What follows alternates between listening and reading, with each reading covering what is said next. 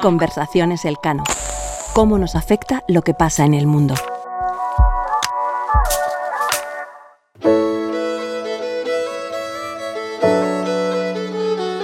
Hoy, igual que en 2017, nos encontramos con una segunda vuelta en las elecciones presidenciales que enfrenta, por un lado, a un candidato centrista, Emmanuel Macron, con la candidata de la derecha radical, Marine Le Pen. ¿Cómo ha llegado Francia a esta situación? Esa es la pregunta durante esta semana, pero se está convirtiendo en la misma pregunta que nos hacemos cada cinco años, que es lo que dura un mandato presidencial en Francia. Macron hoy no es, como fue en el año 2017, un outsider que viene a transformar la política. Es el presidente de Francia y se ha convertido en un actor clave de la política exterior de la Unión Europea en el mundo. Hace cinco años ganó a Le Pen de manera contundente, obteniendo dos tercios de los votos. Las encuestas dan ventaja a Macron, pero no es impensable un vuelco en la recta final de la campaña con lo que eso implicaría la llegada al poder de la derecha radical en el segundo mayor país de la Unión Europea. Eso tendría implicaciones aquí, en la UE, pero también en países como Rusia, Estados Unidos o China. Episodio 3. Elecciones en Francia, con Raquel García e Ignacio Molina.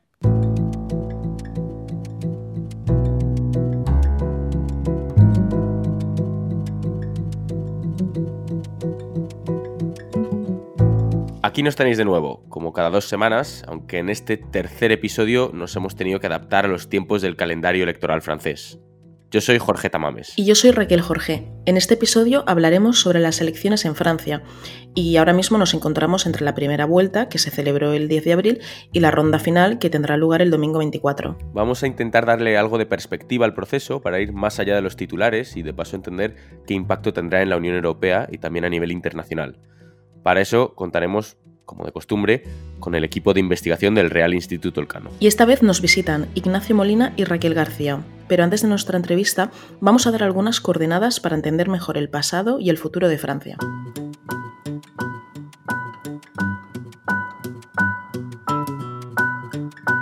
Empecemos con algunas consideraciones básicas sobre las elecciones como tal.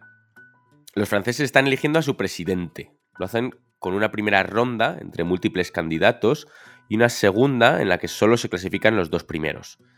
En Francia la jefatura del Estado no es un puesto simbólico, como podría ser eh, en España o en Alemania, sino que es ejecutivo. Y las elecciones legislativas se celebrarán dos meses después, es decir, en junio. Esto es así porque Francia, a diferencia de otros países europeos, no es una democracia parlamentaria, sino que es presidencialista. Este ejecutivo tan fuerte, porque además Francia es un país altamente centralizado, es un santo y seña de la Quinta República, que se inauguró con la presidencia de Charles de Gaulle en 1958. Desde entonces se han introducido cambios en la duración de los mandatos presidenciales y el momento en que se celebran las elecciones legislativas, pero las líneas generales del modelo se mantienen. Lo que ha envejecido peor es el sistema de partidos como tal. Hasta el año 2017, Francia contaba con dos fuerzas políticas principales. Por un lado estaba el centro derecha, eh, donde estaban los herederos de De Gaulle, los gaullistas, y por otra parte estaba la centroizquierda, que era el Partido Socialista. En la izquierda también había otras fuerzas relativamente estables, como serían el Partido Comunista y los Verdes. El cuadro lo completaba el Frente Nacional de Jean-Marie Le Pen, que es el padre de la actual candidata. Eh, hay que recordar que hasta hace bastante poco el FN era un partido ultraconservador en todos los sentidos. Es decir, principalmente era un partido anti-inmigración, pero también tenía un discurso ultraliberal en asuntos económicos. Y además era una fuerza política sobre la que pesaba un cordón sanitario, como entendemos en España, del resto de partidos, los cuales evitaban su acceso al poder. La relación del Frente Nacional con los goyistas era pésima. De hecho, cuando en 2002 la segunda vuelta enfrentó al centro-derecha de Jacques Chirac con Le Pen padre, la izquierda no dudó en apoyar a Chirac, que se impuso con un 80% del voto que no es una cifra menor. Esto también nos indica que el cordón sanitario se ha ido debilitando con el tiempo. Eso tiene que ver con que el partido cambia, especialmente con el liderazgo de Marine Le Pen de 2011 en adelante. Marine plantea un cambio de estrategia. Lo que hace es que mantiene la retórica anti-inmigración del FN, pero le da un giro, digamos, social para volverlo más competitivo entre votantes de clase trabajadora, con políticas económicas más intervencionistas y una retórica euroescéptica. Entonces, consigue expandir su electorado tradicional de clase media y alta en el suroeste de Francia e incluir a una mayor presencia de las regiones desindustrializadas del norte del país. También a la vez suaviza algunas de las posiciones del partido. Por ejemplo, las posiciones más duras con la Unión Europea o la cuestión del matrimonio gay con la que se pone de perfil. Y lo rebautiza como reagrupamiento nacional en vez de frente nacional. Todo este intento de, como dicen en Francia, desdiabolizar a la formación le vale una ruptura política con su padre. Y es importante mencionar que esto sucede en paralelo al debilitamiento de la izquierda.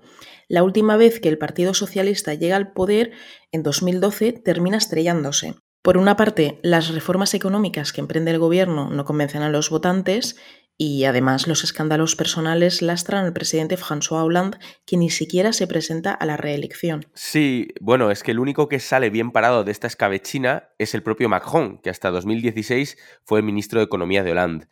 En 2017, Macron se presenta como un candidato independiente, según él, ni de izquierdas ni de derechas, sin partido político y con un movimiento basado casi en exclusiva en torno a su figura. Y mientras tanto, en ese tiempo, a los socialistas entonces les amenaza electoralmente la nueva estrategia del Frente Nacional, como ha comentado Jorge, también Macron desde el centro. Pero es que además se consolida otro competidor a su izquierda, Jean-Luc Mélenchon, un antiguo socialista que emplea una retórica, la verdad que bastante similar a la de Podemos en España. Tanto en 2017 como en 2022, Mélenchon cosecha un resultado bastante bueno, pero siempre se queda a las puertas de clasificarse para la segunda ronda.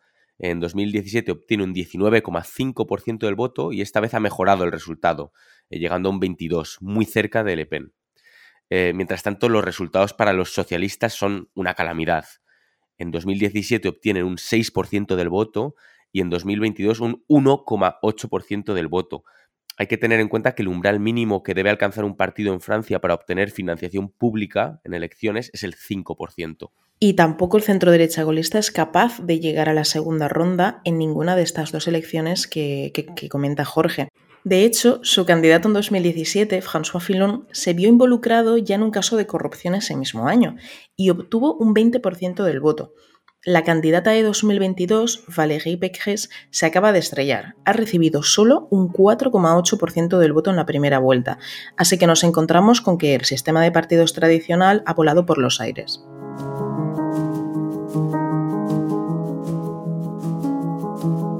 Y mientras tanto, de puertas para afuera, a Francia se le acumulan las tareas.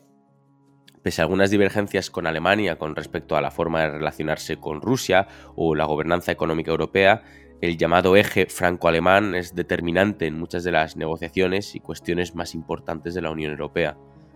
Tras la crisis de 2008, ese eje se escoró claramente en favor de Alemania, pero de 2020 en adelante Francia ha sido capaz de obtener concesiones importantes de Berlín, empezando por los propios fondos de recuperación Next Generation EU que se están desplegando para contrarrestar la pandemia del COVID-19.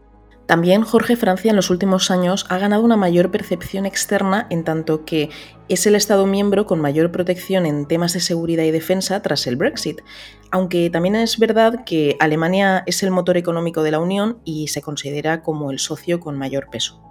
Macron ha sido uno de los grandes promotores de la llamada autonomía estratégica para la Unión Europea, es decir, que Europa sea más autónoma en sí misma o soberana, como dice Macron, reduzca la dependencia de terceros países en ciertos temas como ha sido lo habitual y además proyecte un liderazgo propio en el mundo.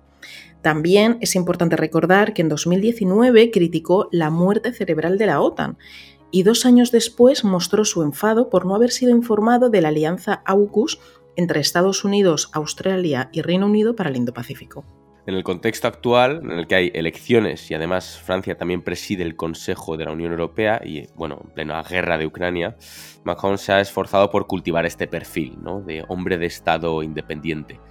Eh, un ejemplo reciente es cuando reunió a los países europeos en la sala de espejos del Palacio de Versalles, esta sala eh, que tiene mucha pompa y es muy espectacular, para abordar la respuesta europea a la guerra en Ucrania.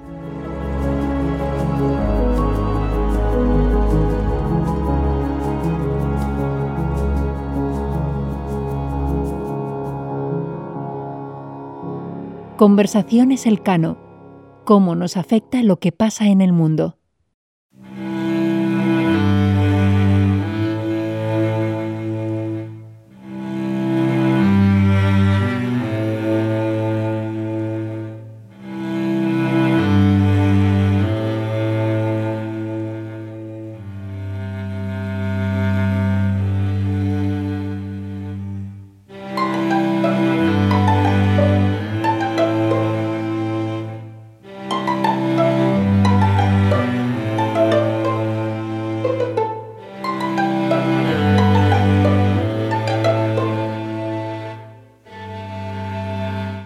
A Conversaciones Elcano. Hola Jorge. Hola. Bueno, vamos a empezar por el elefante en la habitación, Nacho. Eh, Francia es un país que, visto en perspectiva, pues como sociedad es bastante próspero, bastante estable, pero si juzgamos por la temática de muchas campañas electorales, parece como que fuera un páramo apocalíptico. En Francia siempre hay un debate sobre la decadencia del país, sus problemas de identidad nacional, los 30 años gloriosos de la posguerra que nunca van a volver, las amenazas de seguridad, los peligros del islamismo. En la Unión Europea, cada vez que hay sondeos de, sobre actitudes públicas, los franceses suelen liderar en términos de actitudes más pesimistas respecto al futuro. ¿Por qué las cosas se perciben de una forma tan catastrofista? Bueno, eh, aquí en esta pregunta habría que ver qué es lo que resulta característico de Francia y qué es lo que sucede en cualquier democracia, eh, digamos, avanzada del mundo occidental eh, en los últimos años. Porque claro, si hacemos una comparación con los debates en Estados Unidos, sobre todo en las últimas campañas, ¿no? Donde Trump ha, participado como candidato y el resultado electoral y el tipo de debate que había sobre volver a hacer grande América. Si nos, si nos comparamos con el Reino Unido eh, y todo el debate sobre Brexit también, ¿no? Y sobre un Reino Unido que, un Reino Unido que, volverá a un Reino Unido que ya no existe, ¿no? De, de la vieja gloria imperial.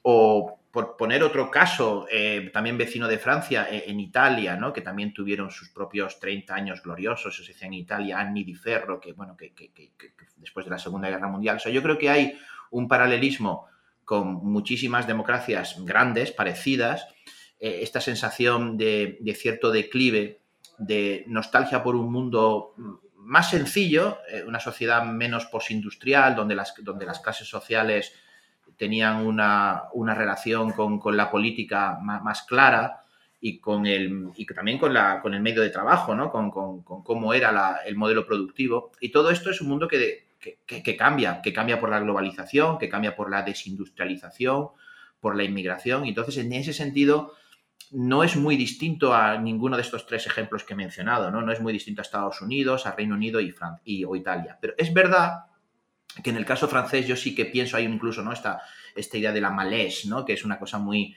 muy, muy francesa, de un cierto malestar em, eh, que lleva muchas veces a, un, debate de, una manera más, más dramática que en otros casos. Y yo creo que tiene que ver que es un país que más que cualquier otro en Europa eh, confía mucho en las élites, o ha confiado mucho en la élite. Élites que no son élites muy personales, muy individuales, no tanto en la idea de los partidos políticos, que son débiles en Francia, o en la idea de, una sociedad civil muy estructurada, ¿no? Es un país muy estatista, muy dirigista, más que, o más que la media de las democracias occidentales, y la idea de que las élites ya no están a la altura, ¿no? Que, bueno, pues que es una cuestión muy cuestionable, una percepción de que no existe esa, ese, liderazgo providencial, que también explica por qué estas alteraciones en, la opinión pública con respecto a los partidos tradicionales y este cierto populismo tanto por la izquierda, por la derecha, como por el propio centro, en eh, intentar inventar algo nuevo. Algo nuevo para conseguir que Francia vuelva a ese momento de esplendor perdido. Y eso sí es distinto, porque en otros países de Europa, eh, incluyendo España, Alemania, la idea de que los partidos políticos eh, son más fuertes, Em, y de que no es tan necesario el líder providencial, pues yo creo que, eso sí que es un elemento muy distintivo de, la política francesa. Raquel, hasta hace unas semanas las elecciones parecían ofrecer una victoria bastante holgada a Macron. Su principal rival, Marine Le Pen, estaba lastrada por su proximidad y la de su partido al régimen de Vladimir Putin. Además, tenía que imponerse en el espacio de la derecha radical sobre el periodista y agitador Eric Zemmour. En la recta final de la campaña, no obstante, la distancia entre Macron y Le Pen se ha ajustado. ¿Qué ha pasado para que cambie esta tendencia, Raquel? Para la mayoría de los franceses, la principal preocupación con, tenía que ver en ese contexto con el, poder adquisitivo, mientras que solo para un 23% era su principal preocupación la guerra de Ucrania. Esto es, que, lo que preocupaba no era el origen de la guerra en sí, sino qué consecuencias les reportaba a ellos como, como franceses. En este sentido, Le Pen ha sabido jugar bien, bien la baza y, alejarse de, lo que pues, la ponía en cuestión por su acercamiento a Le Pen y centrarse, eh, centrar sobre todo su campaña en, el poder adquisitivo. Esto le, favoreció respecto a Semug y de hecho si, mirabas eh, las tendencias en ese contexto, eh, la subida de Le Pen se correspondía con una, una bajada de Semug porque Semug había hecho su campaña en torno a cuestiones puramente identitarias, mientras que Le Pen se había centrado en ese momento en el poder adquisitivo y la subida de los precios, pero es que tenía una tradición ya en, su, y lo ves en su propio programa electoral, de centrarse en cuestiones de, carácter social, de ayudas a las familias, a los jóvenes, entonces eso ha sabido, ha sabido supo en ese momento aprovecharlo. Y a eso te, te, añadiría otro, otro dato y es que eh, para la mayoría de, los potenciales eh, votantes de, Le Pen el, el acercamiento a, Putin no es, no, es, algo negativo y de hecho eh, la mayoría de los potenciales votantes, dos tercios según datos del Parlamento Europeo, serían proclives a creerse la, desinformación rusa. Eh, en cualquier caso, esto mm, es, eran unas tendencias coyunturales a ese momento inicial de estallido de guerra y de, días eh, posteriores. Sin embargo, ahora se ha estabilizado y podemos ver como la distancia entre Macron y Le Pen es igual a la que había, por ejemplo, hace, hace un año, en un contexto que no, era, que no era para nada el que tenemos ahora. Bueno, estas elecciones eh, también a nivel internacional están teniendo lugar en un contexto que permite a Francia marcar un perfil propio, ¿no? Eh, la guerra en Ucrania, pues a Macron le ha permitido destacar en el plano internacional, especialmente en comparación con eh, países como Italia o Alemania, y después está la presidencia francesa del Consejo de la Unión Europea, que le permite estar en el centro de la toma de decisiones de temas tan importantes como pues, la, activación y envío de armamento a Ucrania o cerrar una visión común entre los Estados miembros sobre cómo regular las empresas tecnológicas extranjeras y demás. Em, lo que pasa es que, al mismo tiempo, también da la sensación de que el contexto electoral puede haber hecho que Francia sea más tímida en tratar según qué temas espinosos dentro de la Unión Europea. ¿Qué balance se puede hacer de la presidencia francesa en el Consejo y cómo se relaciona con las elecciones actuales? Bueno, lo cierto es que eh, según el esquema institucional actual de la Unión Europea, el ejercicio de la, presidencia semestral eh, no tiene una relevancia mm, sobre el fondo o no debería tenerla, ¿no? la presidencia se limita a hacer una, especie de, bueno, pues de, neutralidad a la hora de, moderar los debates, pero es obvio y es evidente que Francia mm, es, un Estado miembro muy importante, tampoco iba a dejar el presidente Macron en un contexto electoral que, su figura pues no destacara, incluso antes de que, de que se planteara una situación bélica en Ucrania, cuando se estaba preparando el semestre ya la idea de colocar una cumbre extraordinaria como la que se hizo en Versalles, además con toda la parafernalia, y, la idea de hacer un énfasis en, temas de defensa, la brújula estratégica. Todo eso luego, cuando se ha producido la guerra, pues ha hecho que las cuestiones de seguridad y de defensa, donde Francia es un claro líder en Europa, pues, pues Macron haya, haya intentado, bueno, pues, pues, pues haya intentado aprovecharlas. Yo creo que el votante vinculado a las elecciones, el votante de, Macron esto le gusta, le ha movilizado, es un votante europeísta. Recordemos que hace cinco años Macron utilizó muchísimo eh, la simbología europea, la idea de hacer una, una, confrontación con Le Pen en la idea de la Francia europea frente a la Francia más nacionalista y cerrada sobre sí misma, más que porque ese marco le favorecía en lugar de izquierda-derecha. Entonces, al votante de, Macron esto le, gusta, es va a conseguir atraer a antiguos votantes del, centro izquierda o del centro derecha que son europeístas, ¿no? antiguos votantes socialistas o de los republicanos golistas que, están en horas muy bajas, y eso es lo que seguramente le va a permitir, y también votantes del Partido Verde, le va a permitirse casi seguro tener esta mayoría presidencial. Eh, pero al votante, lo, lo, ha señalado antes Raquel, ¿no? Al votante de Le Pen, y en gran parte a muchos del votante de Mélenchon, que tiene un, discurso mucho más euroescéptico o, directamente eurófobo, eh, pues esto, lejos de, lejos de impresionarle, eh, incluso le, causa un cierto rechazo. ¿no? Incluso el, 1 de enero comenzó el semestre francés con una con una eh, discusión, una polémica típicamente francesa sobre si la bandera de Europa debía estar en arco del triunfo o solo la tricolor francesa está encima de, la tumba del soldado desconocido. ¿no?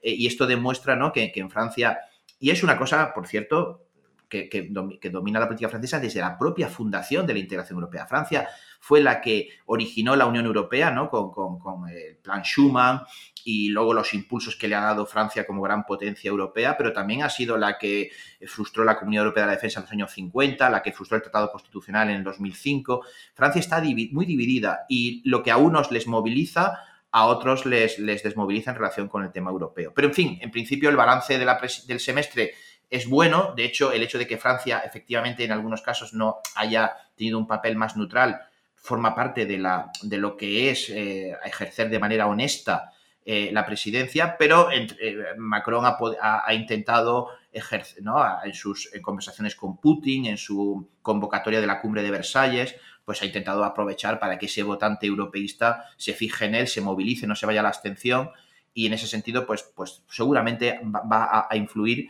en que además el debate francés cada vez se incline menos hacia la tradicional izquierda-derecha y cada vez más en torno a un eje de europeísmo, Francia abierta, globalización frente a nacionalismo, Francia más cerrada, que es lo que, bueno, lo que, lo que ha pasado a segunda vuelta por segunda vez consecutiva. Es la segunda vez consecutiva que no tenemos una segunda vuelta sobre el eje izquierda-derecha, sino sobre un eje alternativo. Sí, eh, yo aquí, em, en primer lugar, te diría que desde luego la guerra de Ucrania ha ensombrecido, no, no ensombrecido, pero ha cooptado todo el protagonismo de la presidencia francesa del Consejo de la Unión Europea. De hecho, si tú miras el programa de la presidencia francesa, Ucrania no aparece y Rusia solo se menciona dos veces. Entonces, esto ha hecho que, aunque el balance sea positivo, como comentaba Nacho, em, ha hecho que otras prioridades eh, para, para, esta presidencia francesa, como por ejemplo ha sido la aprobación de, de, la Digital Market Act, pues haya quedado difuminada en torno a la cuestión de Ucrania eh, últimamente. Y respecto a cómo se relacionan elecciones y presidencia francesa del Consejo Europeo, yo te diría que, las elecciones sí que han influido en la presidencia francesa. Primero porque Macron, como también comentaba antes Nacho, ha hecho de su política europeísta su seña de, identidad eh, claramente y porque ha querido trasladar cuestiones que, protagonizaban el debate interno a, su presidencia francesa del Consejo. Por ejemplo, en cuanto a la migración o a las fronteras exteriores eh, que ocupan el debate interno, han sido también prioridades para Francia en su presidencia francesa del Consejo de la Unión Europea y con, propuestas estrellas por parte de Macron como, como un Consejo de Schengen eh, a, nivel, a nivel europeo. Pero por otro lado, no creo que la presidencia francesa influya tanto haya influido tanto en las elecciones como a Macron le habría gustado. Es más, eh, en enero, o antes de que, Francia ocupase la presidencia francesa, casi el 50% de los franceses no sabían que su país iba a ocupar la presidencia francesa, por lo, que demuestra un gran, desinterés. Y para solo, solo para el 13% de los franceses, la Unión Europea o las cuestiones europeas eran prioritarias a la hora de elegir su voto. Y a esto hay que añadirle una visión negativa de, la, Unión, Europea para una. de la Unión Europea en cuanto a, los dirigentes. Eh, el último Eurobarómetro decía que el 56% de los franceses tiene una, desconfían de la Unión Europea y el 26% tiene una visión, una visión negativa. Hay otra pregunta que, que, también es de relevancia, que es que tras el Brexit, Francia se convirtió en la primera potencia militar de la Unión Europea y en el único Estado miembro con armamento nuclear. Pero la acción exterior francesa también encuentra dificultades, como muestra su retirada de Mali y el Sahel tras una década de presencia militar los desencuentros con otros socios europeos en el Mediterráneo Oriental o la reciente decisión de Australia de cancelar la compra de submarinos franceses en favor de un acuerdo de cooperación militar con Reino Unido y con Estados Unidos. Entonces, ¿cuáles serán las prioridades de la acción exterior francesa en el futuro? Bueno, desde luego eh, Macron y Le Pen eh, presentan proyectos en acción exterior eh, opuestos. El Macron, como ya hemos mencionado varias veces, ha hecho de la política europea su, seña de identidad y ha querido liderar en estos años debates como el de la autonomía estratégica. Eh, en este sentido, yo creo que sí, que en el caso de que él gane, eh, esta va a seguir siendo su hoja de ruta. Eh, tras, la, tras la victoria del 10 de abril, eh, dijo en su discurso que él iba a seguir trabajando por una Francia y una Europa independientes y en su programa electoral no habla de cuestiones internacionales, salvo para, hacer referencias a, seguir defendiendo eh, una, Europa eh, autónoma e independiente en términos estratégicos de defensa, tecnológicos y, energéticos. En cuanto a Le Pen, eh, bueno, de nuevo, su programa electoral tampoco aparece en cuestiones puramente internacionales. Em, sin embargo, es verdad que hace unos días hizo una comparecencia en la que quería exponer eh, su visión de, la política exterior y pese a que Le Pen em, haya querido suavizar su, visión respecto pues, a lo que se ha dicho el Frexit o, que Francia saliese de, del euro, em, todos sabemos que, Le Pen apuesta por una eh, Europa de, las naciones, con aliados como Morawiecki u Orban, y que muchas cuestiones de su programa, de su programa electoral, del de Le Pen, son contrarias al proyecto europeo. Eh, serían contrarias en cuanto a la libertad de movimiento, a la, a la libertad de circulación de mercancías, contrarias al, al, libre, al libre comercio y se sabe pues que ella ha dicho que ella apuesta por una asociación em, acercamiento en términos de seguridad a Moscú, es contraria a que, a que circulen armas a Ucrania por, territorio francés o que envíen armas a, Ucrania. Y, también es eh, favorable a que Francia salga del mando integrado de la OTAN. Em, en cualquier caso, aquí me, gustaría hacer un comentario y es que em, eh, sobre un punto que veo más o menos en común, por, aportar una visión diferente. Le Pen es claramente proteccionista y, por ejemplo, su programa habla de prohibir la importación de productos agrícolas, pero Macron ha sido visto también como proteccionista por sus socios europeos. Eh, de hecho, entre sus principales propuestas para la presidencia francesa se encontraba un mecanismo de em, de sancionador ante acciones coercitivas por terceros países, que era visto eh, como proteccionista por, otros socios europeos que son más favorables al libre comercio y en muchos casos su posición favorable o defensora, firme defensora de la autonomía estratégica eh, francesa, perdón, francesa europea, era em, visto como una forma de defender puramente los intereses industriales franceses. Bueno, eh, eh, estoy muy de acuerdo con el análisis que hace, que hace Raquel. Es evidente que si ganase Le Pen tenemos un impacto sobre la, posición de Francia en el mundo, su acción exterior, eh, su política sobre la arquitectura de seguridad europea radicalmente distinta. tenemos nada menos que una guerra en el continente y Le Pen se posiciona de manera diametralmente opuesta al resto de los, líderes europeos, incluyendo, por supuesto, eh, el presidente actual, Macron. Entonces, claro, el cambio sería un cambio mm, eh, enorme. No, no, tanto como eh, hace cinco años se llegó a pensar ¿no? que, si, que si Le Pen ganaba las elecciones, pues era una suerte de game over para la Unión Europea, ¿no? que Francia se podría decretar el fin o una, especie de contagio. Recordemos que las elecciones fueron eh, meses después del referéndum de Brexit, en un momento que la Unión Europea estaba muy, en un momento muy bajo. Sin embargo, bueno, eh, la, Unión Europea gestionó bien el Brexit, la Unión Europea parece que ha gestionado bien eh, la pandemia y la Unión Europea relativamente bien también la, reacción frente a Rusia en la guerra. Y esto ha cambiado un poco el tono. La propia Le Pen, un poco más pragmática, señala que ya no se quiere ir de la Unión Europea, pero obviamente quiere transformarla profundamente. Entonces eso sería un impacto muy grande. Pero el escenario base es que gane Macron, no que tanto que gane Le Pen. Si, si gana Le Pen tendremos que hacer muchos, muchas conversaciones sobre cómo va a transformar eh, la política exterior francesa y cómo se va a transformar Europa y cómo va Europa a responder al desafío que supondrían que nada, nada menos que el segundo gran Estado miembro de la Unión Europea esté gobernado por alguien que, que es contrario a la propia integración. Pero en el caso de que gane Macron, primero habrá que ver por cuánta distancia. Si la distancia es estrecha, evidentemente eh, el, mandato, aunque, en Francia el presidente en teoría goza de, todos los poderes que le da la, Constitución de la Quinta República en relación a, a, la política de seguridad y la política exterior, pero obviamente con un, mandato, con un margen muy estrecho, la idea de dar grandes avances en el proceso de integración europea o de, eh, eh, bueno, posicionarse de una manera audaz en relación con China, la relación transatlántica, todo eso sería pues, pues probablemente pasos un poco mucho más medidos. Pero en el caso de que, de, que, de que Macron más o menos gane como están señalando los sondeos y uno puede pensar una, cierta, una especie de continuidad en este segundo mandato, Hay que recordar que Macron no se podría volver a, presentar dentro de cinco años y esto le da pues lo mismo que existe en la política americana, ¿no? Por un lado, un, una cierta libertad y pensar más en los libros de historia que en la reelección, pero por otro lado también un cierto elemento de pato cojo. En fin, veremos, ¿no? Porque, porque en Francia al final los presidentes eh, no ha habido ningún presidente, no ha habido ningún presidente desde De Gaulle, ni siquiera De Gaulle, de toda la Quinta República, que haya tenido 10 años de mandato eh, en el Elíseo y que haya gozado de mayoría en, la Asamblea, es decir, que haya podido gobernar Francia sin cohabitación.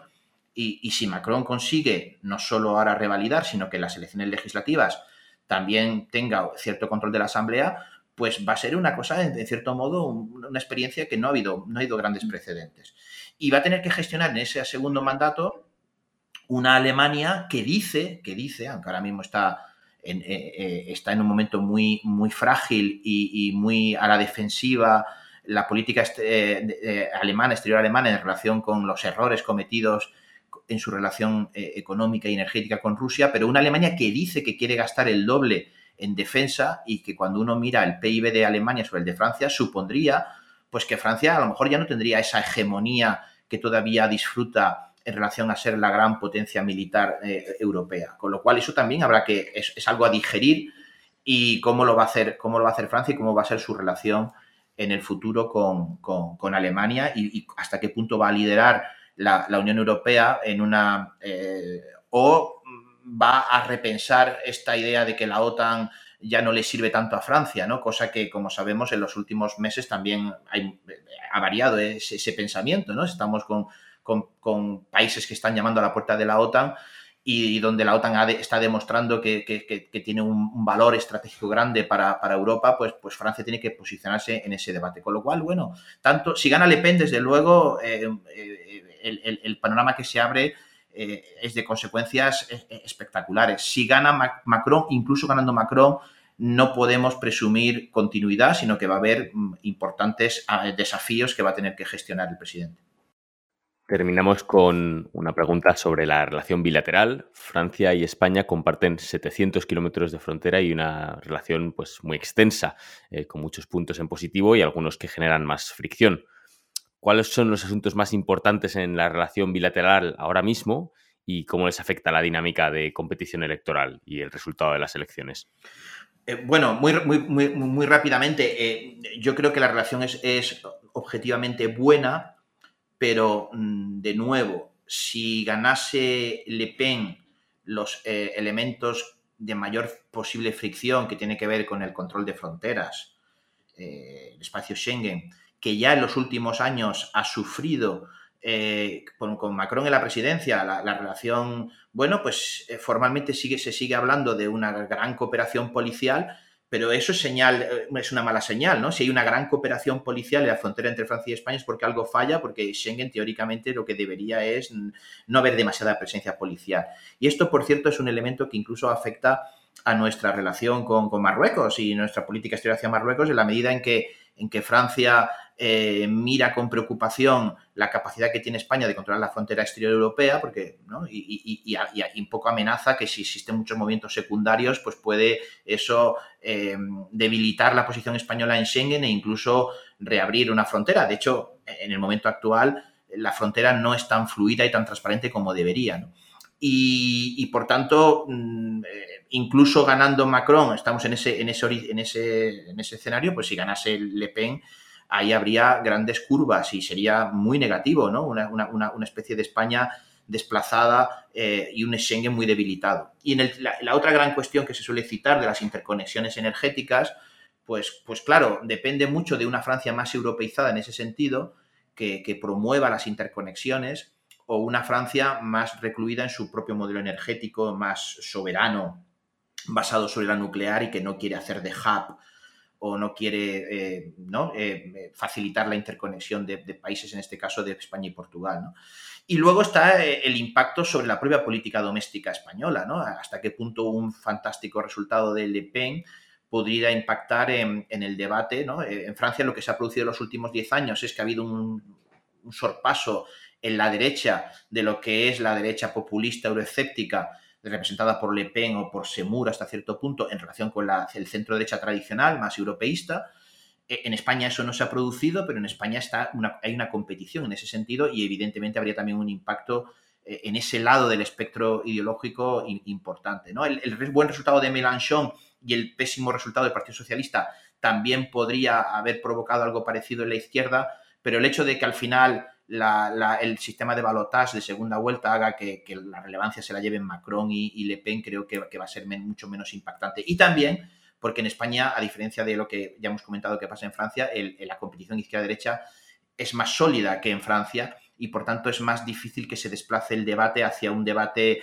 España europea frente a una España euroescéptica. Pero es verdad, es verdad que, una, un buenísimo resultado de Le Pen eh, va a tener un efecto de demostración seguramente también ahí. Em, sí, eh, yo aquí te diría que por supuesto las, relaciones bilaterales entre Francia y España son, son muy densas eh, y así lo demuestran las sucesivas cumbres bilaterales entre, entre ambos países, con resultados además concretos como por ejemplo la firma del convenio de, doble, nacionalidad. Pero em, yo creo que la relación entre ambos países es sobre todo en clave, en clave europea y de hecho la, declaración de la última cumbre bilateral eh, refleja las constantes referencias que, hace esta declaración a, las cuestiones europeas y a los intereses que comparten ambos en el contexto de la Unión Europea. En ese sentido, ambos eh, países comparten prioridades como por ejemplo em, Ambos, para ambos es prioritaria la región del norte de África, ambos tienen expedientes prioritarios como puede ser, por ejemplo, la PAC. Eh, recientemente, ambos países han mantenido una posición similar en cuanto a la subida de los precios de la energía. Los dos países eh, también comparten numerosos proyectos comunes en sus respectivos planes nacionales de recuperación y resiliencia, en, cuestiones, por ejemplo, como las que mencionaba Nacho, de interconexiones. Sin embargo, em, yo te diría que eh, la relación bilateral tiene un amplio margen de mejora. De hecho, recientemente, en los últimos meses, Francia ha firmado acuerdos muy importantes con otros vecinos del sur, como son, por ejemplo, Grecia y e Italia, para cuestiones que son prioritarias para Francia y para Macron, eh, como por ejemplo en cuestiones de seguridad, de, como mencionábamos antes, de, y de autonomía estratégica. Y en este sentido, Francia no ha mirado a España. Por lo tanto, en, este sentido hay, un, amplio, un amplio margen de, mejora más allá de la tradicional cooperación entre, entre ambos países. Muchas gracias a los dos por participar en el podcast y darnos pistas tan útiles para entender el presente de Francia y, bueno, tal vez su futuro también.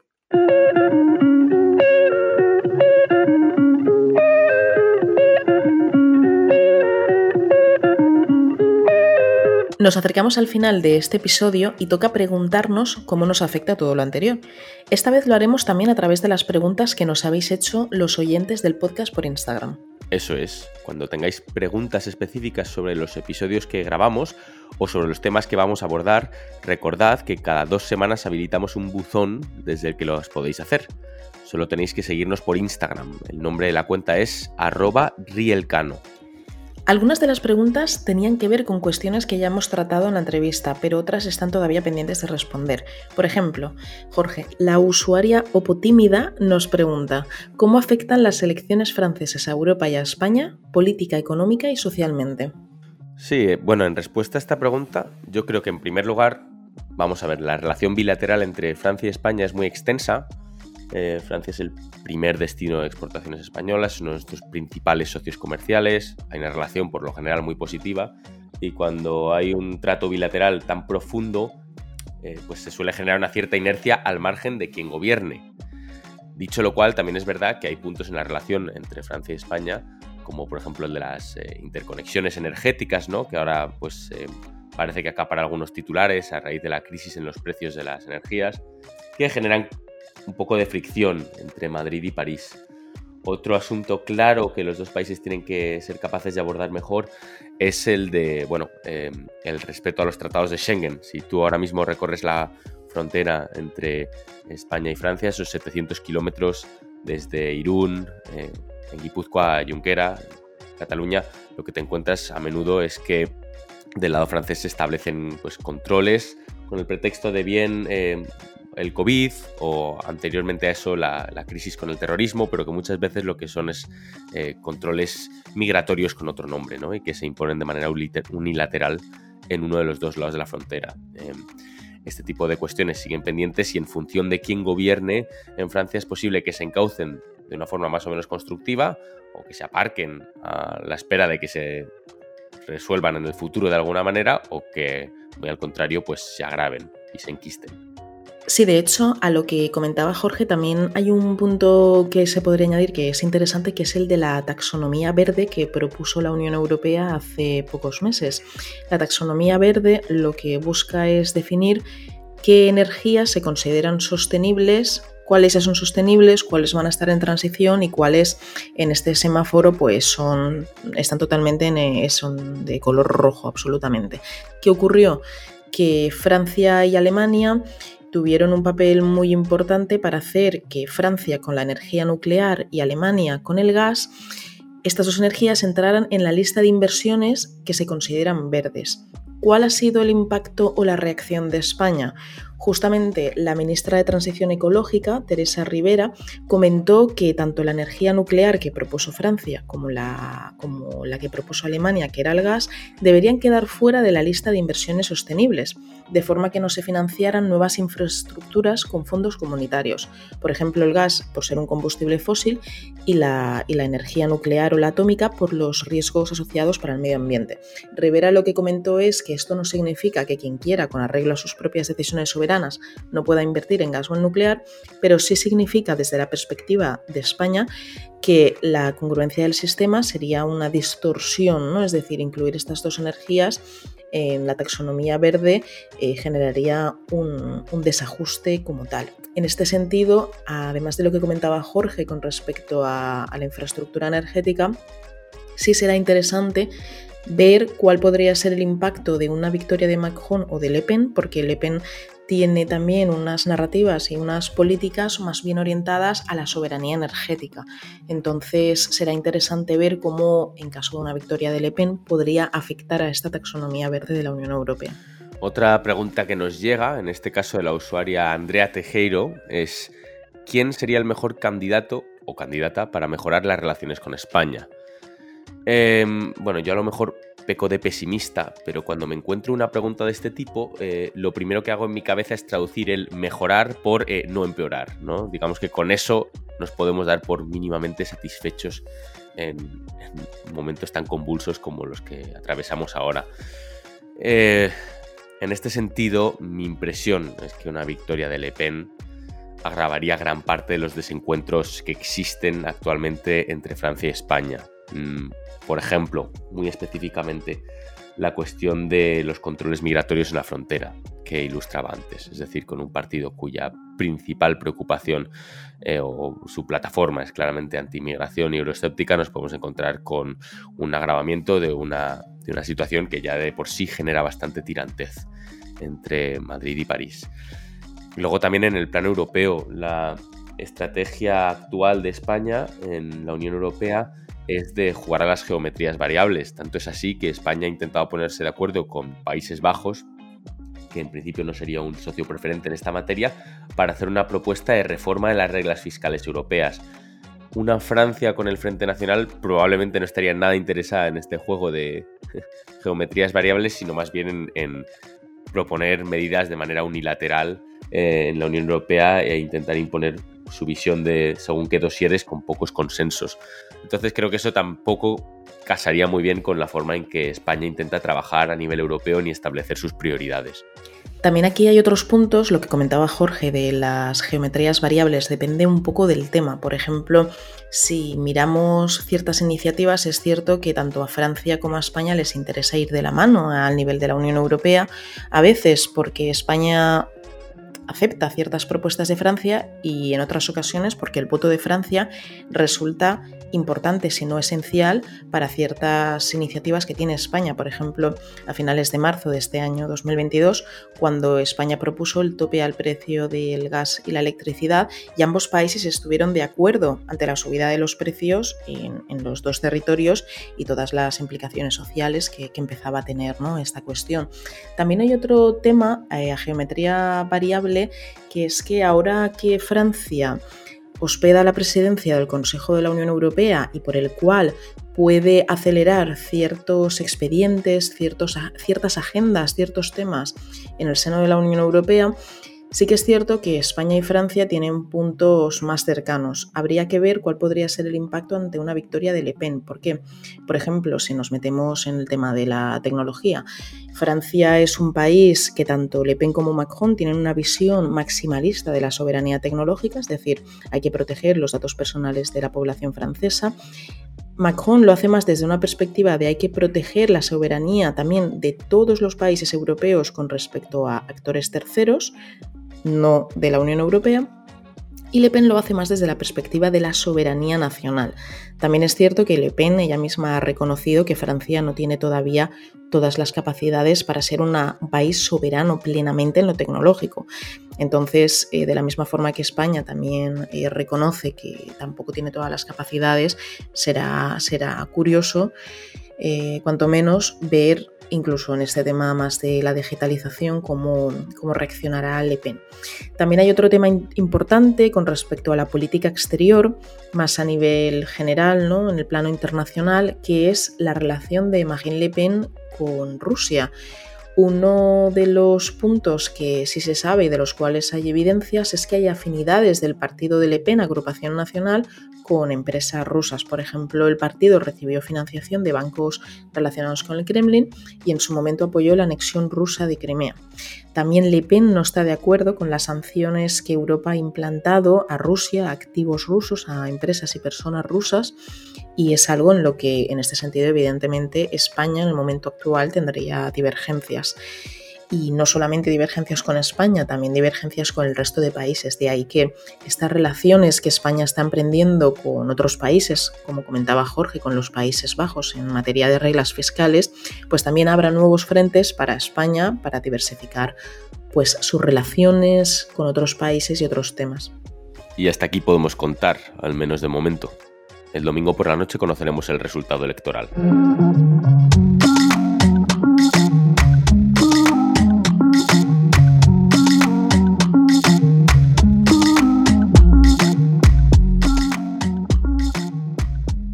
Conversaciones Elcano. Cómo nos afecta lo que pasa en el mundo.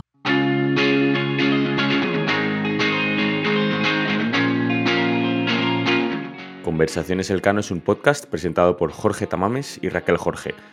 Pero detrás hay todo un equipo que lo hace posible. Raquel García Llorente se encarga de la identidad sonora del podcast.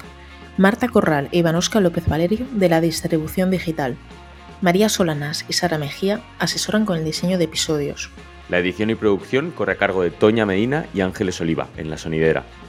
En la sección de entrevistas contamos con el equipo de investigación del Real Instituto Elcano. Si quieres saber más de nosotros y de nuestras actividades y encontrar las claves para entender la realidad internacional, visítanos en nuestra web realinstitutoelcano.org.